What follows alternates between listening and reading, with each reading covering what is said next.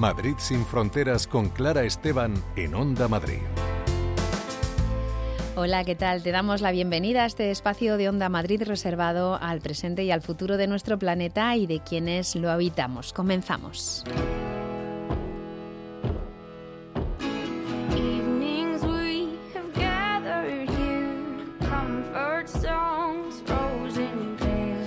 En Madrid sin Fronteras vamos a hablar con dos madres que han logrado que la justicia reconociera que sus hijas fueron víctimas de acoso escolar racista. Dos victorias judiciales y el fracaso de un sistema que no protege a niños y niñas en estas situaciones. Además, conoceremos los nombres de algunas mujeres que hicieron una gran labor dentro del movimiento vecinal en Madrid. Algunas de ellas aún lo siguen haciendo y a las que desde la Federación Regional de Asociaciones Vecinales de Madrid se les rinde homenaje en el libro Mujeres haciendo barrio. También con la ONG Proyecto Hombre desmontaremos algunos de los bulos que corren por las redes sociales en torno al consumo de alcohol, tabaco, cannabis dentro de su nueva campaña contra la desinformación. Y desde Seoverlife nos traen una buena noticia. La Fiscalía General del Estado no volverá a incluir el término ecologismo radical en el apartado terrorismo. Es una rectificación que se esperaba desde estas organizaciones que lo venían denunciando como la criminalización de un movimiento esencialmente pacifista.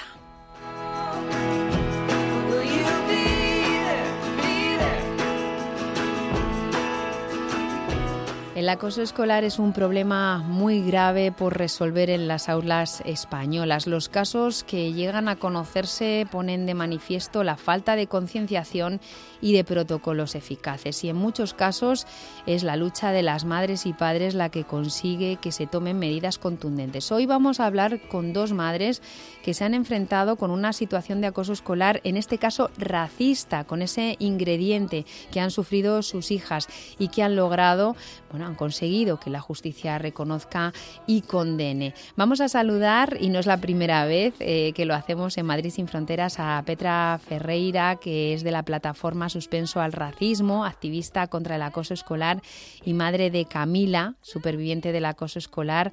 Primera sentencia, por cierto, en España en 2019 por acoso escolar de origen racista. Petra, bienvenida. Hola, buenos días, Clara. Muchas gracias. A ti por estar de nuevo con nosotras. Y también vamos a saludar a Rosa, que es la madre de Camelia, una niña que también sufrió acoso escolar racista en el colegio y cuya sentencia en septiembre de este 2023 condena a una indemnización de 10.000 euros. Rosa, bienvenida también. Gracias por estar en nuestro programa. Gracias a ti, Clara. Buenos días. Bueno, eh, me gustaría para empezar que nos eh, contarais un poquito eh, vuestra historia. La, tuya, Petra, la de tu hija, ya la hemos contado en el momento en el que fue pionera esa sentencia, esa victoria, que por otra parte, y además tomando las palabras de Rosa, es, se trata de la evidencia de un fracaso del sistema. Em, pero recuérdanos, Petra, qué es lo que ocurrió con Camila, cómo fue todo ese calvario, ese sufrimiento y por fin eh, la sentencia. Pues sí, efectivamente, eh, con mi hija, bueno, eh, sufrió acoso escolar a lo largo de diversas etapas eh, la, en, primaria en un centro educativo público de la Comunidad de Madrid y efectivamente, pues nos vimos obligados debido a la falta de acción del centro y la falta de protección hacia mi hija, pues para resguardar su, su integridad física y psicológica tuvimos que cambiarla de centro una vez pues nuestra hija estaba ya eh, digamos eh, bien en el centro nuevo y demás nos vimos pues obligados evidentemente en búsqueda de esa justicia ¿no? y, resarcimiento moral a denunciar al centro por, por todo lo que pasó que en este caso pues al ser un centro público dependía directamente de, la Comunidad de Madrid al ser un ente público eh, durante ese transcurso judicial, efectivamente, pues eh, finalmente la jueza nos dio nos dio la razón y, puso de relieve que efectivamente eh, se trataba pues de, un mal funcionamiento eh, por parte del centro en el cual pues se cometieron graves negligencias para resguardar precisamente a nuestra hija de, de, ese proceso de acoso escolar, ¿no? Entonces, pues, pues efectivamente, motivado por el, por el color de su piel, por el hecho de ser negra, eh, sufrió acoso escolar eh, durante más de dos cursos y durante dos protocolos que finalmente el centro desestimó. Eh, en el último protocolo se cerró debido a que, a que nuestra hija pues se cambió de centro y no, no hubo conclusión, ¿no? O sea, no, no, no se determinó en ningún momento que nuestra hija había sufrido acoso escolar por parte del centro ni se la protegió, pero finalmente finalmente la, la jueza nos, nos dio la razón. Mm, esta es la historia de, de, Camila, pasando por ese cambio de centro que tristemente pues es algo que siempre la víctima acaba, acaba haciendo. Rosa, en el caso de Camelia, ¿cómo fue? Pues acabo de, de, oír a Petra que también la historia de, de, Camila ya la conocía y es que es básicamente lo mismo es básica, básicamente lo mismo. Eh, la única la única diferencia, eh, bueno, en el caso de en el caso de mi hija, en lugar de un colegio público, fue, fue en un colegio concertado, el colegio concertado Retiro. Eh, mi hija sufrió acoso durante cuatro cursos, también acoso de, de, carácter racista, en su caso por ser de por ser de origen asiático, durante cuatro cursos, desde tercero de primaria hasta sexto. El colegio siempre negó, el colegio siempre negó que hubiera acoso, eh, se llegaron a abrir dos protocolos, eh, que ambos se cerraron concluyendo que no, que no, que no, que no existía, que no, que no se había producido, que no se había producido tal, eh, tal acoso.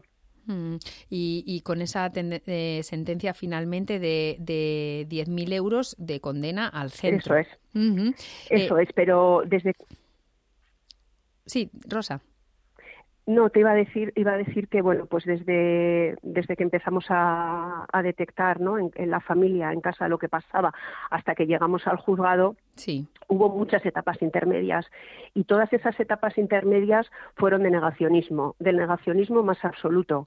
O sea, primero por parte del colegio, luego por parte de la inspección, luego por parte de la directora del área territorial de Madrid Capital, que aparte del, aparte del protocolo ya ella puso de su parte todo lo que puso para que esto no pudiera llegar a buen término, es decir, para no proteger a la niña, mm. eh, sacándose cosas de sacándose cosas de la chistera, como que no digo porque no están recogidas en los protocolos, tales como no recoger el, no, no prestar atención al informe de su pediatra, no prestar ni siquiera atención a, a, la prueba pericial que ya sé que ya la teníamos porque íbamos eh, porque íbamos a denunciar, porque nada de eso nada de eso nos aceptó. Lo único que nos decía es que bueno pues que, que eran de terceros ajenos al protocolo y que en el protocolo los únicos eh, profesionales que pueden, que pueden participar y participan son los docentes o sea, solamente se escuchan los docentes, porque ni siquiera la víctima, solamente se escuchan los docentes, pero luego la misma señora dice que el, que el colegio no es juez y parte.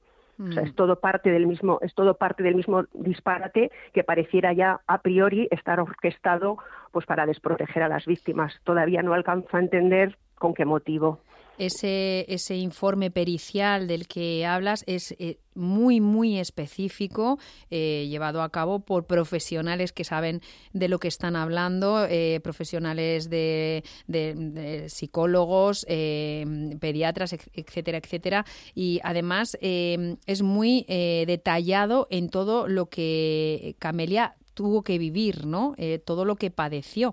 Eh, y finalmente, eh, en, este caso, la jueza también pues ha, dicho que, quedaba totalmente demostradas esta, este, este sufrimiento, ¿no? Todas estas vejaciones y estos insultos continuos. en el caso de Camelia, ¿cuánto tiempo ha tenido que soportar la niña esta situación?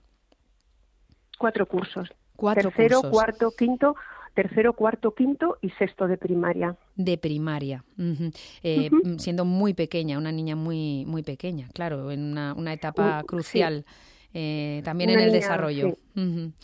Y además dándose en ella la circunstancia añadida de que es una niña de adopción internacional que había llegado a España pues un año, un año y pico antes. Ajá, eh, o sea que ese fue el recibimiento, ese fue el recibimiento que, que, tuvo por parte de, de, nuestra comunidad, ¿no? De, nuestro país.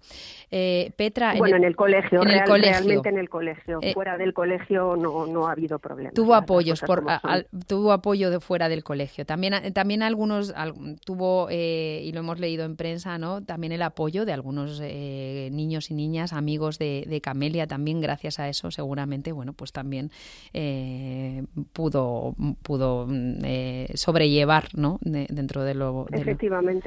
Mm. Efectivamente, así fue. En el caso de, de Camila, Petra, ¿cuánto tiempo? Pues a ver, la situación de Camila eh, se alargó desde etapas muy tempranas eh, incluso llegando a educación infantil. Hubo situaciones eh, que no llegaban a ser de acoso, pero sí situaciones de racismo, que con el paso del tiempo, evidentemente, al no haber un freno por parte del centro eh, y una reconducción de esas conductas racistas, finalmente pues ocurrió que mm, se desató una situación de, acoso incontrolable, ¿no? Es decir, porque al no poner freno de esas conductas y al no reconducir y mm, eh, llevarlas hacia un terreno de, eh, digamos, reeducación eh, mm, de esas conductas racistas, pues se desató una situación de acoso muy grave. La verdad es que respecto a lo que estaba diciendo Rosa, me parece importante recalcar que mm, ambas, ambos casos coinciden, son muy similares, pero hay más casos y evidentemente coincidimos todos en, en unos patrones de conducta similares por parte de la Administración. Es decir, que nuestras hijas e hijos son víctimas por partida doble, uno por parte de sus iguales, sus compañeros que cometen efectivamente esas conductas asociales, racistas y de acoso y hostigamiento constante. Y por otro lado también del sistema que les maltrata negando eh, la existencia de ese acoso, que les desprotege y que juzga también a las familias poniendo el foco mm. En que somos mm. familias sobreprotectoras o, cualquier tipo de cuestión. En nuestro caso, la jueza determinó que el valor del daño ocasionado a Camila era incalculable pero sin embargo, evidentemente, eh, valoró una indemnización de aproximadamente 7.000 euros que no alcanzó ni siquiera para, mm, por ejemplo, eh, mm, abonar eh, gastos de peritaje psicológicos, lo que comentabas antes. Es decir, que las para las familias una indemnización económica no supone tampoco absolutamente nada porque el daño a nivel económico es muchísimo y mayor porque son niños que se debe prolongar durante muchísimo tiempo pues terapias psicológicas eh, con expertos además y eso eso evidentemente supone un coste económico y una carga económica para las familias terrible. Y hay que hablar también de la parte económica, aunque evidentemente de lo que estamos hablando es de esa, de, de, esa, de ese fallo tan tremendo que hay en el, en el sistema para que estemos, tengamos que hablar de acoso mm, escolar constantemente. Y en este caso eh, con este mm, sesgo racista que, en el que hay que poner también el foco, porque hablamos de, acoso escolar como un problema muy importante, pero mm, también eh, dentro del acoso escolar eh, estamos hablando de un delito de odio. Aquí se, se añade este componente, eh, Rosa. Mm, es verdad que es, es, muy grave para el niño, la niña que sufre el racismo, el acoso escolar en cualquier caso, pero aquí está este componente añadido.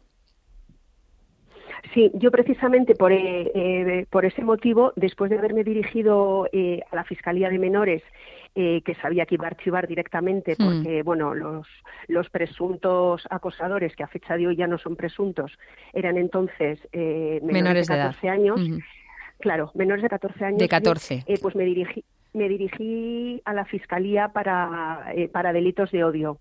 Hmm. y obtuve más de lo mismo, más de lo mismo en el sentido de que, en mi entender, y yo no soy experta en derecho y no quisiera tampoco estar equivocándome, en mi entender tampoco hicieron nada. Se limitaron, como yo lo entiendo, se limitaron a, bueno, pues a revisar la documentación, a ver que el colegio había abierto los protocolos y a no, y a no, a concluir que no observaba ningún indicio de inacción por parte del colegio que era lo que yo que era lo que yo denunciaba pero en ningún momento recabaron el testimonio de la víctima ni, ni nada similar entonces yo ahí sí reconozco que me llevé una desilusión tremenda porque fui lo suficientemente ingenua como para pensar que, que a lo mejor esta instancia eh, sí que se iba a involucrar y, sí que iba a hacer algo. Y no, y, tampoco. Y estamos, Petra, ante, ante una cuestión que afecta a muchos niños y niñas, la, la del acoso escolar racista. En suspenso al racismo lo sabéis. Sí, efectivamente, sí. Nosotros pues intentamos eh, eh, apoyar y orientar a las familias en el proceso, evidentemente que no es nada nada sencillo, como queda probado con el caso de Rosa, con el caso también de Camila, ¿no? Mm, y, además en estos dos casos mm, vosotras habéis eh, llevado adelante una lucha, bueno, pues que imagino que habrá sido costosísima y muy larga. Eh, pero claro, hay que entender que no todas las familias tienen la fortaleza emocional o, mm, bueno, pues de cualquier tipo para concluir con estos temas y prefieren pasar página cuando les ocurre. Efectivamente, al final, eh, realmente los casos que ha habido con sentencia eh, son la punta del iceberg, ¿no? Evidentemente hay muchísimos más casos que finalmente, pues como bien comentas, por el desgaste emocional eh, de esta situación tan dramática, pues deciden cambiar a los menores de centro y, ya está, es decir, pasar página, ¿no? Que, que, que también es completamente comprensible. Luego, evidentemente, hay muchas familias que se, digamos, se, meten en el proceso de denuncia, pero tampoco pueden continuar precisamente pues por el coste también económico que ello supone. No es algo fácil, pero animo a que todas eh, las familias que estén pasando por este proceso lo hagan en búsqueda precisamente de que el sistema educativo cambie y proteja de una vez por todas a las víctimas de acoso escolar racista. Hmm. Eh, bueno, pues el ejemplo está ahí, el de Petra Ferreira y el de Rosa, que con esta eh, lucha pues han, han, logrado. También me imagino que se te tienen que poner las, las cosas eh, a favor en cuanto a que bueno pues haya una, un juez, una jueza, juezas creo que son las dos en este en estos casos, que tenga, que sepa ver la realidad de las cosas y que tenga la sensibilidad también para tratar el, eh, el juicio, eh, bueno, pues eh, mm, bueno, pues como debe ser, ¿no? Que tenga esa sensibilidad. Hace, hace falta que, tener esa suerte, ¿no, Rosa? Sí, Yo creo que sí, yo creo mm. que sí porque mm, por otra parte yo ya no sé lo que tenemos que hacer las familias pues para que las instituciones para que a quien corresponda empiece de una vez por todas a hacer su trabajo y, no tener, y que no tengamos las familias que llegar a estos extremos, porque si nosotras, tanto en el caso de la hija de Petra como en el caso de mi hija, hemos llegado al juzgado, la sentencia nos ha sido favorable y con ello hemos resarcido a nuestras hijas pero es que nunca tendríamos que haber llegado ahí, mm. nunca tendríamos que haber llegado ahí. Esto se tendría que haber cortado desde el minuto cero y eso es a lo que para lo que no hemos yo al menos, hablo por mi caso personal, no he encontrado voluntad en ninguna de las instancias a, las que me he dirigido y según iba pasando el tiempo, mi hija seguía sufriendo. Mm. Entonces yo a fecha de hoy y todavía después de, de tener una sentencia favorable, todavía tengo esta duda porque es una pregunta a la que nadie me ha contestado. ¿A estos niños quién los protege? Mm. Cuando el protocolo falla, las eh. instituciones niegan, la, Fiscalía de Menores archiva. ¿A quién corresponde su protección? Porque yo incluso se lo he llegado a preguntar al defensor del pueblo y todavía estoy esperando a que me conteste. Habrá ahora más niños que estén en esta situación. ¿Quién les protege? ¿Quién protege a estos menores? ¿Quién protege a estos menores? ¿Quién reconduce, como bien decía Petra antes, quién reconduce las conductas de los menores acosadores? Y aparte, el, que estos niños no sean imputables eh, no, no, debe de ser sinónimo de que las víctimas queden desprotegidas. O sea, no se puede archivar y decir los presuntos eh, culpables inimputables y las víctimas. Mm, pues Rosa, eh, está claro. Hay un problema. Eh, vamos a seguir hablando de acoso escolar, de, este, de esta gran fractura de la, de la sociedad en la que vivimos y también con este eh, ingrediente que es el, el, racismo que también nos atraviesa socialmente. Petra Ferreira, Rosa, muchísimas gracias por estar en Madrid sin fronteras. Eh, un abrazo. Muchas gracias. Gracias a ti, Clara. Buenos días.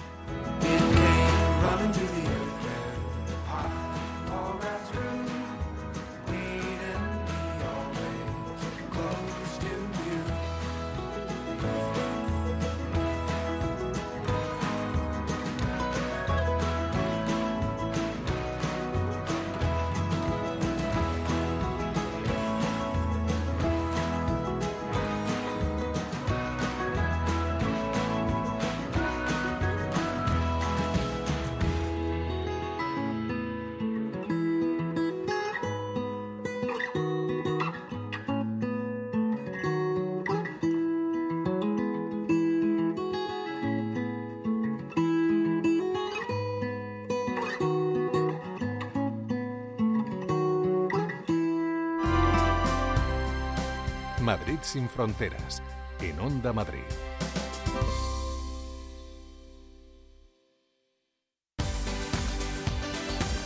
Todos los sábados y domingos, de 9 a 10 de la mañana, Fórmula Salud. El programa que mejor te cuida. Fórmula Salud, con Alipio Gutiérrez y Luis Sinde, en Onda Madrid.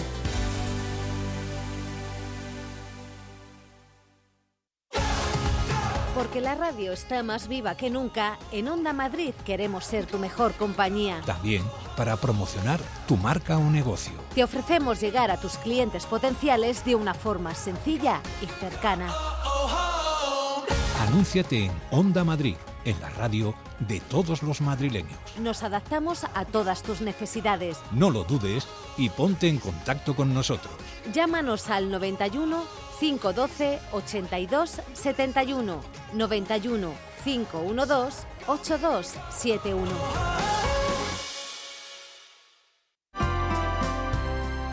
Madrid sin fronteras con Clara Esteban.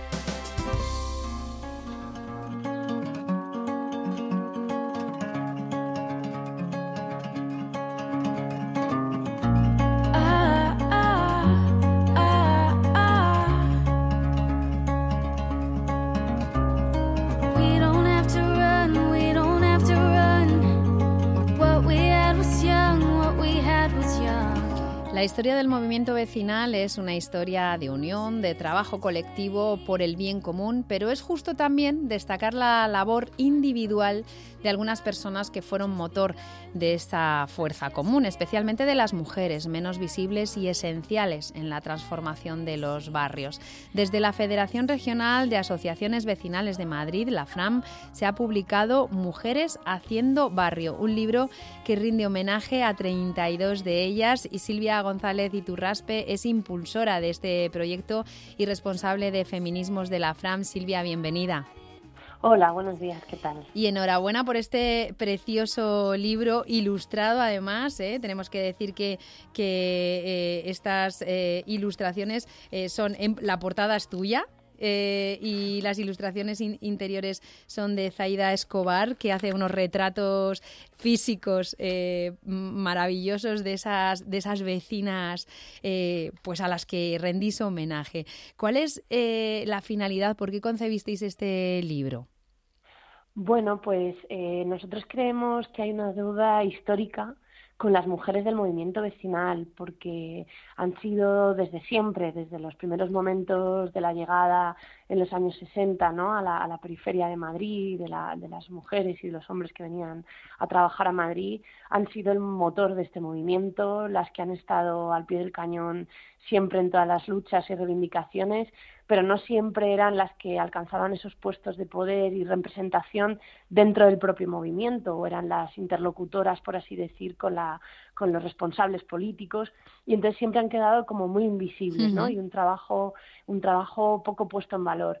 Y bueno, es una pequeña manera de, de, de poner, bueno, pues precisamente eso, poner en valor, de, de homenajear a, a algunas, porque son muchas, pero empezar haciendo ese trabajo de, de visibilización de las mujeres y de, y de, a qué han dedicado su tiempo en este movimiento tan importante para, para hacer pues la ciudad y la región de Madrid. Eh, para hacer esa eh, memoria histórica también, para que quede constancia de, de ese trabajo de mujeres que además, eh, bueno, pues muchas de ellas por su, por su genera, por la generación a la que pertenecían, por su, por su edad, por el contexto histórico que vivieron, no lo tenían nada fácil.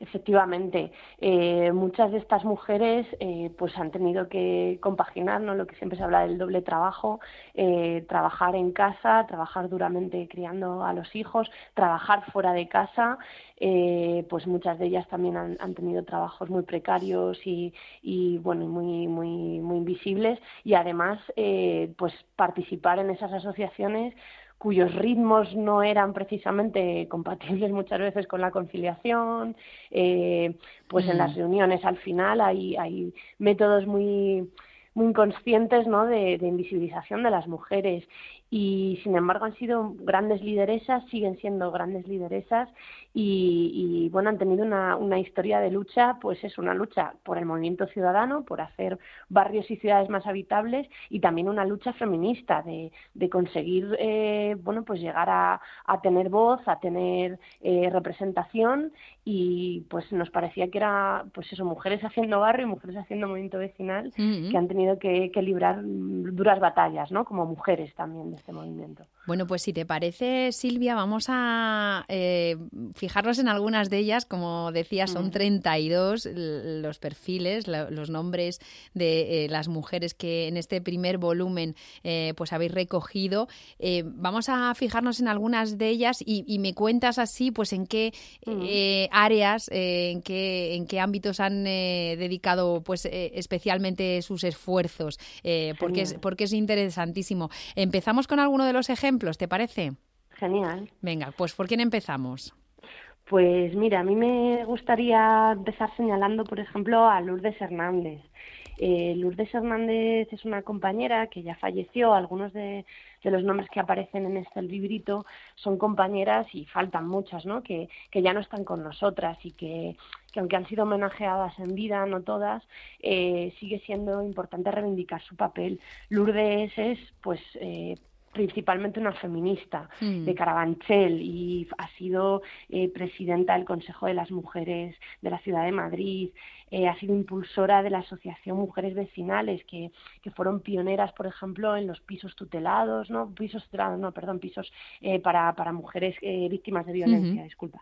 Y, y bueno, yo creo que Jolín, que es una mujer que, que ha peleado hasta, hasta su último aliento eh, por la igualdad entre hombres y mujeres y contra la violencia machista que, que, tanto, ¿no? que tanto nos hace falta en estos momentos en los que incluso está en duda a veces este tipo de violencia. Así que bueno, pues es una de las figuras que, que a mí me gustaría empezar ¿no? señalando. En claro, y en el caso de este Lourdes y de otras muchas mujeres que aparecen aquí, pues trasciende ¿no? del propio barrio, el, está el trabajo en el, en el barrio, pero que trasciende a algo que es global y algo que, que, nos afecta a, la sociedad en su conjunto, ¿no? Como es en el caso de Lourdes, pues ese foco eh, feminista y contra la violencia de género. Claro, igualmente, y, si te parece también comento un poco enlazo con, con Mari Prado, por ejemplo, ¿no? que, es, que es otra de las lideresas que, que, bueno, que homenajeamos en este libro. Prado ha sido muchos años presidenta de la Asociación Vecinal San Cristóbal de los Ángeles, de Madrid, y por ejemplo ya llegó a ser eh, vicepresidenta de la, de la Federación de Asociaciones Vecinales, eh, posteriormente sería incluso concejala en el Ayuntamiento de Madrid más tarde, y ha sido una mujer que en esas luchas, ¿no? que, que empiezan en un barrio, pero luego te das cuenta de que tienen que ver muchas veces con un modelo de ciudad. Por ejemplo, ya luchó muy fuerte contra la droga, ¿no? En los años que, que, más afectaba pues a barrios de Madrid, también, por ejemplo, eh, ocurrió pues en San Blas, ¿no? Carabanchel, Vallecas, muy castigados por la droga y, y, que, y que tuvo ese gran movimiento de madres, madres contra la droga. Y ella yo creo que es un claro ejemplo también, por ejemplo, estando en las AMPAs, ¿no? En las asociaciones de padres y madres de alumnos. Y al final, pues... Eh, Prado también es un ejemplo de una mujer que, que igual empieza movilizándose por una cosa que ocurre en su barrio y que ve que, que está pasando y afectando a, sus hijos, a, su, a la juventud de, sus amigas, de sus amigos, y, termina siendo un movimiento que, que, desembocó, por ejemplo, en la dignidad, el movimiento por la dignidad del sur, que fue casi pues la, la experiencia pionera de presupuestos participativos más grande que hemos tenido, de, de, una inversión de, de, miles de millones de pesetas para, para conseguir reequilibrar la ciudad y, y no podemos pensar Villaverde, Vallecas, Carabanchel, Usera sin el nombre de Mari Prado de la Mata, ¿no? Por mucho que al final también, eh, bueno, pues los acuerdos, los grandes acuerdos se firmen a veces con, con representantes y líderes políticos, mm. eh, no sería posible sin el trabajo de, por ejemplo, pues de Mari Prado, ¿no? De la Mata. Para que las instituciones eh, prestaran atención a esos barrios del sur que mm, olvidados, pues había que, estar ahí dando la batalla. Y fíjate que en la lucha contra la droga, mm, el género es, es es eh, fundamental. Es, esta es una constante. Las mujeres, las madres eh, contra la droga, eh, todo toda la geografía española, pues han sido las que han liderado esa, esa batalla en las calles tan dura, ¿eh? Efectivamente, o sea, la mayoría de historias cuentan si en, en principios de los años 70, ¿no? Eh, muchas veces que, claro, aunque los, eran presidentes los, los presidentes de las asociaciones, ¿no? Eran hombres. Mm. Claro, las que estaban más tiempo en el barrio y las que se pateaban las calles del barrio eran las mujeres y las que llevaban a los niños al cole y, veían, ¿no? Cómo estaban las infraestructuras, la falta de recursos, eh, al final eran las mujeres. Entonces, muchas veces esa, esa detección de los problemas que pasan en los barrios eh, pues venía en primer lugar por la, por la demanda de estas mujeres. Luego es verdad que la queja muchas veces o quien acudía a la reunión con el alcalde ¿no? o con el concejal o, pues no terminaban siendo las mujeres las que acudían, pero si te fijas incluso en, imágenes de grandes manifestaciones por la vivienda, ¿no? Contra, contra el chabolismo en esos años, contra la droga en los años 80, años 90, eh, son mujeres las, que, las que encabezan esas reivindicaciones. El problema es ese, que muchas veces las lógicas ¿no? del patriarcado dentro también de las organizaciones sociales impiden que los puestos de poder eh, los alcancen las mujeres. No tenemos también, pues todavía no tenemos una presidenta en la Federación de Asociaciones sí, Sí, sí, es una cuenta pendiente. tenemos una junta directiva paritaria, que no es poco ya, ¿eh? Pero, pero bueno, hay, hay, pequeños techos de cristal que también hay que romper dentro de nuestro movimiento y esto es una pequeña contribución, ¿no? A, ponerle rostro a las grandes lideresas, a poner en valor el trabajo que han llevado a cabo, no sé, pienso también, por ejemplo, en María Roces, responsable de urbanismo durante muchos años y, y la mosca cojonera, ¿no? Como dice ya, de, de, bueno, de cada vez que hay una gran operación urbanística, pues, pues una persona atenta que ha redactado infinidad de alegaciones a, a grandes proyectos proyectos de, de, bueno, de pelotazos urbanísticos y otras. Mm, María Roces, María Ruinas, ¿verdad? Eh, conocida así y, y además con ese trabajo tan árido que es pues eso, mm, irse a las instituciones a pelearlo y a redactar esos, eh, esas alegaciones y, y, dar la batalla ahí en la, en la burocracia ¿no? y en la, en la administración. Claro, es una mujer que no le tiembla el pulso ni le tiembla la voz y, y cuando te cuenta un poco cómo era aquella lucha, ¿no? Por ejemplo, por la rehabilitación de Lavapiés o Arganzuela, eh, ella ha sido una pionera en la lucha antidesahucios, cuando a la gente la echaban de sus casas porque habían dejado morir ¿no? las viviendas y la administración en unos casos, grandes propietarios inmobiliarios por otro, ella empezó una lucha antidesahucios incluso antes de lo que luego no se ocurrió ya en la crisis hipotecaria. Y, y María ha plantado cara a policía, a grandes especuladores y, ha conseguido que, por ejemplo, lavapiés, eh, las corralas de lavapiés o o, zonas de Tetuán eh, tengan una rehabilitación integral gracias a su, a su labor y a su constancia y a su arrojo y a su valentía. ¿no? Claro, esas corralas seguramente, pues muchas de ellas eh, habrían desaparecido si no hubieran sido los propios vecinos y vecinas quienes eh, pusieron en valor en su día pues lo, lo, importante que era, ¿no? como el patrimonio de la, de la ciudad. Claro, ella hablaba, por ejemplo, ¿no? de la obsolescencia de la vivienda eh, deliberada, ¿no? Es decir, dejaban morir eh, con la idea de que se fueran esos inquilinos que bueno, pues pagaban poquito y ya no tenían, con la idea de hacer una, bueno, de una operación de especulación en los centros de las ciudades y demás, y eso en buena medida, eh, o sea, que hoy mantengamos esas viviendas y muchas muchos vecinos y vecinas pudieran quedarse en sus casas eh, frente al abandono de la institución fue, fue fruto de su, de su labor en un área tan, tan complicada como hablábamos, como es el urbanismo, que requiere a veces pues un gran conocimiento técnico para, para leer normativa, leyes, formular esas alegaciones, esas contrapropuestas, y, María pues, pues fue una responsable de, de, vivienda y urbanismo maravillosa en la federación durante muchos años. qué, qué, bueno es cuando hay un perfil eh, que no tiene miedo a esos tecnicismos y a esas eh, cuestiones tan farragosas, ¿eh? Y además tiene este compromiso eh, con, con, la, con el vecindario. Eh, claro, al final abren brecha, al final abren el camino para que otras podamos seguir avanzando también en esas sendas. ¿A quién más tenemos? Pues bueno, también hay otras figuras, por ejemplo Carmen González, también de Carabanchel, una mujer muy humilde que vivió también en, bueno, pues en esas infraviviendas, ¿no? Que, existían en, en Carabanchel y, Carmen es un ejemplo de humildad. También Carmen falleció y, ha vivido toda su vida ligada al movimiento vecinal en un lugar tan complicado, ¿no? Como el Alto de San Isidro, donde se desvivía por, por sus vecinos y sus vecinas y para mí es un ejemplo muy entrañable también es la mujer que, que desde la humildad y desde la dureza de, de una vida pues pues muy dura y muy y donde ha tenido que pelear mucho por ella misma eh, pues pues es que nunca se ha separado de, del movimiento vecinal al final eh, encontró en el movimiento vecinal también una forma de ¿no? De, de, empoderarse, de, de, tener una vida al servicio de sus vecinos y vecinas eh, sin necesidad de, o sea, simplemente por, por porque le movía ¿no? la injusticia y necesitaba reivindicar un barrio digno porque pues, sentía pues que vivía en un barrio completamente olvidado y ninguneado. Y, y no es que haya sido, no es que tenga una gran formación, no, no, ella ha sido puro, puro sentimiento, puro arrojo, pura valentía y también ha defendido, por ejemplo, pues eso, la, llegada de nuevos vecinos migrantes a su barrio, ¿no? Frente a los discursos de odio y racismo, pues ella, ella, ella, había sido la que había hecho el barrio del barrio también, ¿no? Del barro y, y entonces, pues un ejemplo de empatía y de, y de y de integración en el barrio. Y yo creo que también pues es ese perfil de, mujer con la que seguramente muchas nos identifiquemos no eh, no es que sea un perfil tan técnico a lo mejor pero pues si te mueve la, justicia y te mueve el querer hacer cosas eh, buenas por tu barrio, pues, pues es un lugar en el que estar, ¿no? El movimiento vecinal es un lugar en el que estar para, para ayudar a otros a, tener un barrio más digno. También puso en marcha un banco de alimentos durante la crisis. En fin, es una mujer de, que encarna la solidaridad, ¿no? Silvia, eh, ¿tenemos relevo generacional?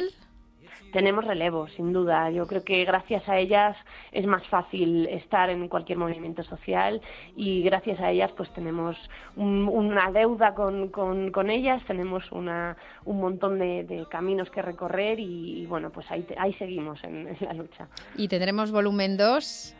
Seguramente. Nos han quedado muchísimas en el tintero. Eh, son muchas las mujeres a las que tenemos que, a las que debemos eh, los barrios en los que vivimos y habrá volumen 2 y 3, muy seguramente. Y, retos todos los que queramos, ¿verdad? para hacer unas, unas, unos barrios eh, dignos, unos barrios sin desigualdad, unos barrios feministas, unos barrios sin violencia, unos barrios integradores. Efectivamente, tenemos, tenemos mucho camino todavía por hacer. Y cualquier que, cualquiera que quiera conocer un poquito más a estas mujeres, eh, pues eh, Mujeres Haciendo Barrio está muy accesible. Sí, en la página web de la FRAM se puede descargar, es gratuito y nada, tenemos una pequeña edición eh, escrita, pero no dudamos en, volver a, sacar esta, esto en copia o llevar algún tipo de exposición para, para, bueno, pues para que sean figuras conocidas y formen parte de la memoria histórica de, esta ciudad. Pues eh, Silvia González y Turraspe, eh, felicidades por, por, esta, por esta idea. Eh, la memoria histórica es importantísima y ellas, ellas se lo merecen. muchísimas gracias. un abrazo. Buen día, un abrazo.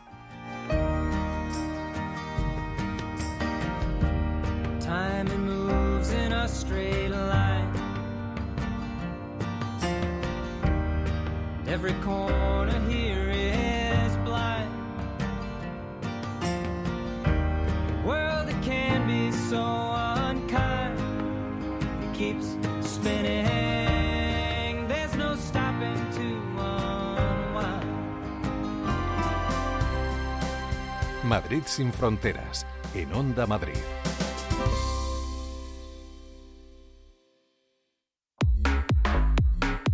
Ahora es más fácil escuchar, es más fácil escuchar.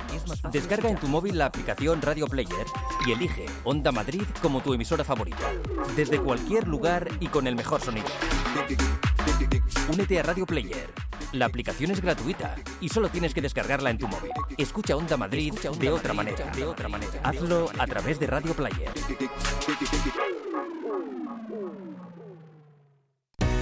Las madrugadas de sábado a domingo a las 12 de la noche, el tiempo se para en Onda Madrid para disfrutar sin prisas de una buena conversación. ¿Puedo contar una sí, anécdota? Hombre, ser sí, como lo, Lolita. Bueno, lo bueno que tenemos aquí es que tenemos tiempo. Porque la radio es el medio más adecuado para disfrutar del placer de charlar. La regadera, algo más que una entrevista. Con Isabel García, regadera, en Onda Madrid.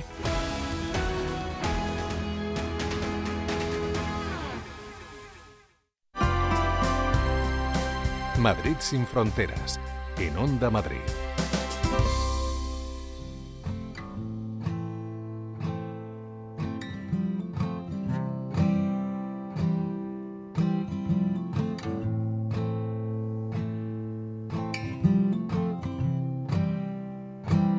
So you're scared and alone on the couch and you're stoned, longing to feel, nothing that's real. So you kept me on the line, but never close to be mine. Was the dream that you had when you woke up and you were sad? Que el consumo de drogas es peligroso es algo obvio, pero lo es más aún si se hace bajo la creencia en algunos bulos que circulan por las redes. Es eh, en ese caso muchísimo más peligroso. Por eso Proyecto Hombre ha lanzado la campaña Libres de Bulos para desmontar algunos de esos mitos y falsas creencias que minimizan o blanquean el uso de drogas. Belén Pardo es presidenta de la Comisión de Prevención de Proyecto Hombre. Belén, bienvenida a Madrid sin Fronteras. Buenos días, muchísimas gracias. Gracias a ti por venir a aclararnos, a desmontar estos bulos que, que bueno, están, están muy, muy generalizados como, como la desinformación lo está en general en, la red, en las redes sociales, pero hay temas pues más sensibles que, otros y este sin duda es uno de ellos. Eh, ¿Por qué habéis lanzado esta campaña? ¿Qué, habéis detectado? Eh, lleváis muchísimos años mm, trabajando en el ámbito de la, de la prevención, eh, de la asistencia y de la prevención. El Proyecto Hombre, bueno, pues es un nombre propio en lo que se refiere a, al tratamiento de, adicciones y, su prevención. ¿Qué es lo que habéis visto para poner en marcha esta campaña? Pues mira, es cierto que llevamos muchos años trabajando en el ámbito de la prevención y, bueno, pues nos encontramos con menores, con jóvenes que, tienen unas creencias eh, que, que, fomentan un poco el consumo o la banalización de, y la normalización de, del consumo de sustancias.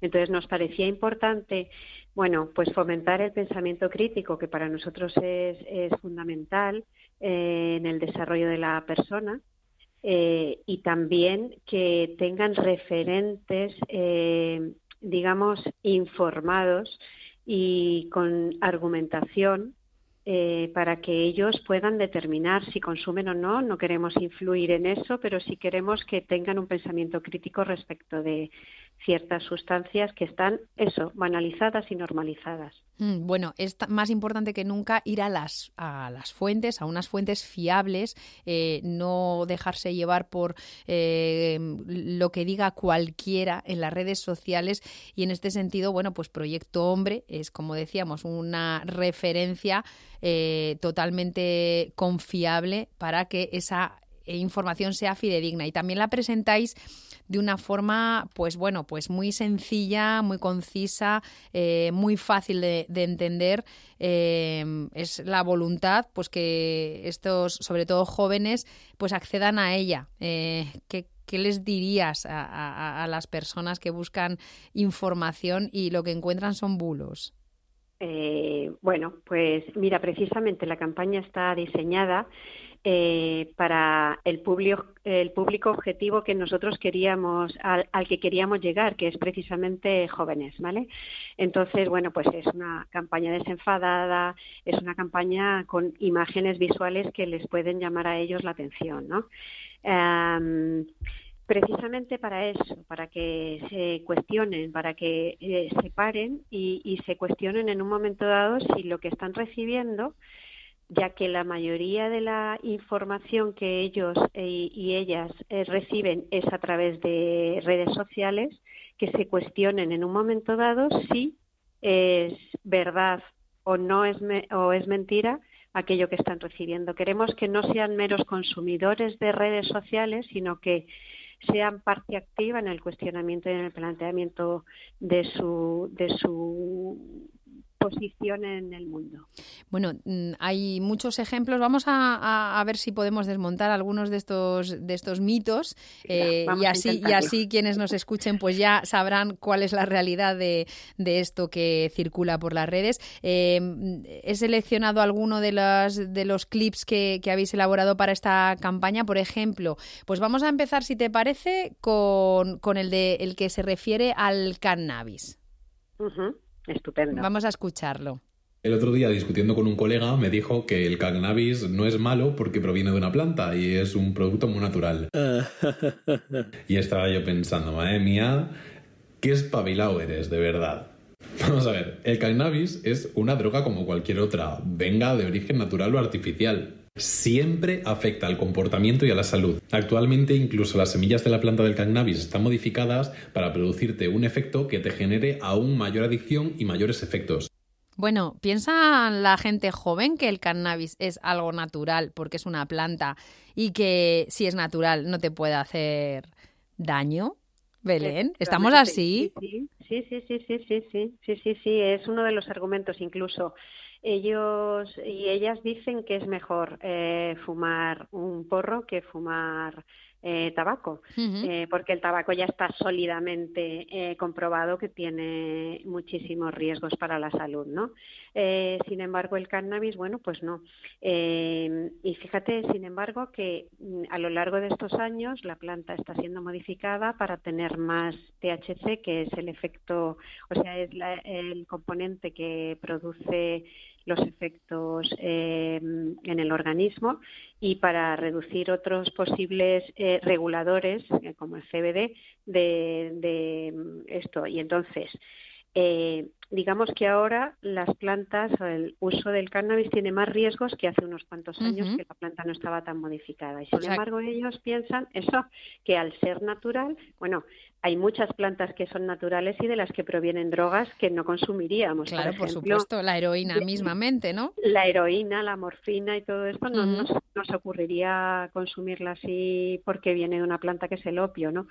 Eh, entonces, bueno, pues es un argumento fácilmente demostrable. Bueno, eh, además es que con el cannabis hay un problema muy gordo, ¿verdad, Belén? Porque últimamente, bueno, pues es una de las drogas más blanqueadas eh, a nivel em, socialmente, que, mm, como decías, ¿no? Bueno, pues parece que no que no pasa nada, que es eh, dentro de las drogas, pues la más inofensiva, la más natural, la más falso. Todo eso es falso. Por ejemplo, tenemos bulos respecto al alcohol. El alcohol, esa droga legal que no deja de ser una droga. Pero yo no paro de escuchar que todo el mundo reacciona igual al alcohol. Bebas poco, bebas mucho, mezcles, no mezcles. Esto es un bulo. Esto no es cierto. Cuando bebes existen muchísimos factores que van a afectar a la manera en que se va a reaccionar al alcohol. Como por ejemplo el sexo, el peso, las circunstancias del día, el estado de ánimo, el tipo de bebida, la bioquímica del organismo o las expectativas individuales. Bueno, el alcohol también en torno a él, eh, como es una droga socialmente aceptada, pues ahí tenemos también pues muchos mitos, ¿no? Una copita no hace daño, eh, etcétera, etcétera. Belén.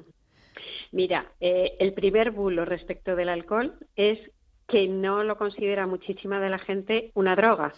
Es más, eh, habitualmente la gente dice el alcohol y las drogas, como, como sacándolo de ahí, ¿no? En todo caso, nosotros eh, pretendemos que se incluya y que si, si se diferencia se diga alcohol y otras drogas, precisamente por esa banalización del, del alcohol. Eh, efectivamente, el alcohol es una droga es de las más consumidas, de las más aceptadas y de las más peligrosas, eh, no solo por el riesgo que tiene a la salud, sino por el riesgo social que conlleva pues el, consumirla y seguir haciendo eh, comportamientos que puedan dañar a otras a otros terceros, ¿no? Mm. Eh, la, desinformación eh, y pasando eh, a otras a, otras sustancias y a otros modos de también que, últimamente pues están alarmantemente extendidos.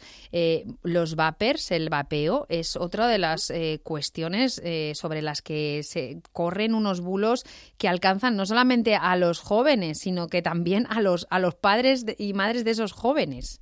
Sí Efectivamente, y sin embargo no hay evidencia de que sea más saludable ni de que favorezcan dejar de fumar, pues todos esos bulos que se dice, ¿vale? No hay, eh, bueno, de hecho están restringidos, igual que fumar en espacios cerrados, precisamente porque porque no no evidencia que sean más saludables ni que tengan menos riesgos que fumar tabaco, ¿vale? Además calientan eh, eh, un líquido que produce aerosoles, que entra en los pulmones, o sea, tiene muchos riesgos, la mayoría contienen nicotina, que es el, el, elemento nocivo, mm, altamente nocivo del tabaco, con lo cual, bueno, pues no está reduciendo nada. Pasa un poco parecido con las cachimbas, ¿no? Que parece que, que, vapear o eh, fumar una cachimba no es lo mismo que fumar tabaco y sin embargo es lo mismo. Es lo mismo, eh, porque la mayoría tienen nicotina, porque estás haciendo, estás eh, inhalando y estás eh, trasladando a los pulmones un, un, aerosol que puede ser cancerígeno, que puede provocar malestares a la larga. Y bueno, pues eso, hay ahora mismo una cultura de regalar a menores, menores de 12 y 13 años, una cachimba porque es eh, como un buen rollo así de como no es tabaco y, y bueno pues se está poniendo en riesgo sin saberlo a menores que están empezando primero a, a, a tener una necesidad fisiológica pero también a generar un hábito hmm. que posteriormente se puede convertir en una adicción. Y que va a abrir la puerta seguramente a otras cosas. Por supuesto por hmm. supuesto. Eh, tenemos bulos incluso sobre las bebidas energéticas. Eh, ¿qué, tienen que ver las bebidas energéticas en, todo esto?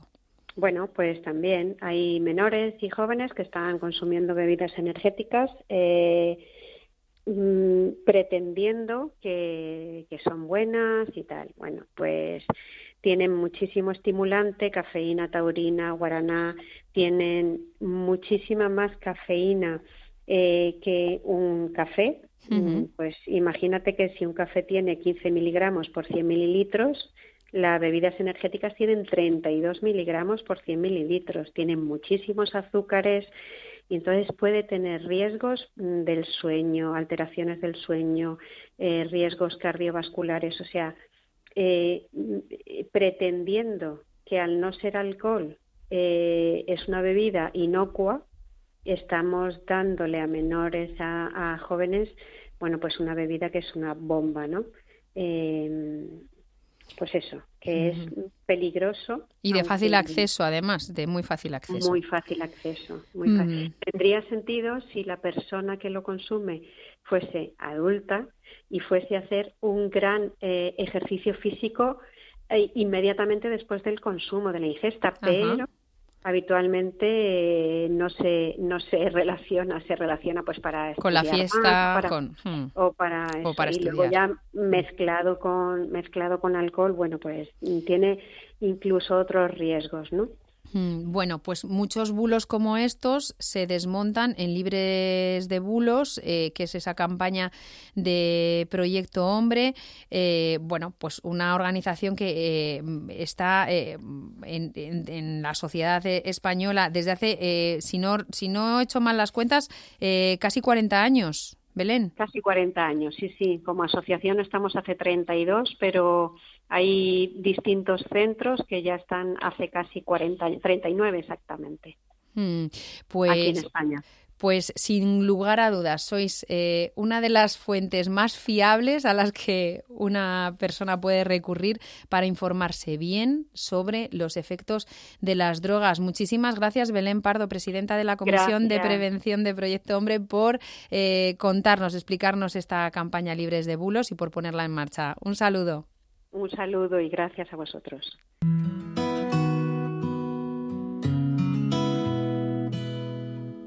Ramón Martí, director de Desarrollo Institucional de SEO Overlife. Entendemos que la inclusión por parte de la Fiscalía General del Estado en su memoria anual de organizaciones ecologistas en el apartado de terrorismo supone un mensaje negativo a la sociedad acerca de estos colectivos en un momento en el que lo verdaderamente grave y preocupante es la crisis ecológica en la que estamos inmersos y no tanto los grupos y organizaciones que luchan por, por evitar esa, esa crisis. Em, evidentemente estos grupos han aumentado claramente su actividad, lo cual es, producto de la grave situación en la que en la que vivimos eh, con esa doble vertiente de pérdida de biodiversidad y de calentamiento global en la que estamos inmersos y mm, por ese motivo, coordinándonos con el resto de organizaciones conservacionistas del Estado español, promovimos cartas al fiscal general y al defensor del pueblo para eh, eliminar esa mención en la memoria anual. Así sucedió. Finalmente, la fiscalía reconoció que no había ninguna causa abierta contra ninguna de estas organizaciones y que en ese sentido rectificaba claramente su inclusión de ese movimiento ecologista radical cada vez más necesario, lamentablemente, producto de esta grave situación en la que estamos inmersos y eliminaba su mención del apartado de terrorismo en la memoria anual. Consideramos que ha sido una rectificación eh, afortunada, aunque tardía, y esperamos que no vuelva a producirse un hecho similar. We fell in love under the Mexican sun, on top of that old rusted hill. We watched the sun melt on the horizon. I wondered then what I still. If I'm as crooked as the shoreline and jagged as these rocks, can my heart locked inside that old wooden box that I built from pieces of my shipwreck at sea? Knowing all you know I do, you still love me.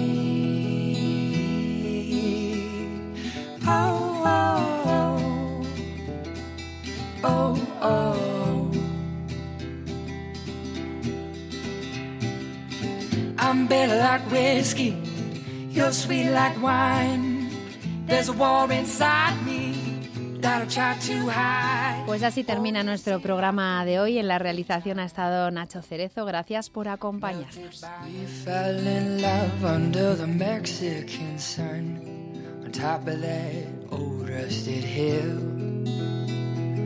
We watched the sun melt on the horizon.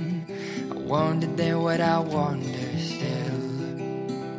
If I'm as crooked as the shoreline and jagged as these rocks, can my heart locked inside that old wooden box that I built from pieces of my shipwreck at sea? Knowing all you know I do, you still love me. Oh, oh, oh. Oh, oh. I'm bitter like whiskey, you're sweet like wine. There's a war inside me that I try to hide. Oh, you see right through me every time. Melted by the look in your eyes. Oh, oh. Oh, oh,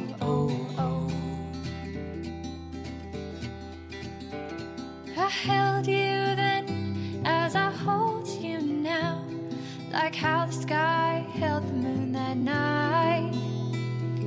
You spun me round in the salty breeze. I wondered if you felt the same as I. If I'm as crooked as the shoreline and jagged as these rocks, I kept my heart locked inside that old wooden box that I built from pieces of my shipwreck at sea. Knowing all you know I do, you still love me. Oh, oh, oh, oh, oh. I'm bitter like whiskey, you're sweet like wine. There's a war inside me that I try to hide. Oh, you see right through me every time. Melted by the look in your eyes. Oh, oh, oh. Oh, oh, oh. Oh, oh, oh. Oh, oh, oh.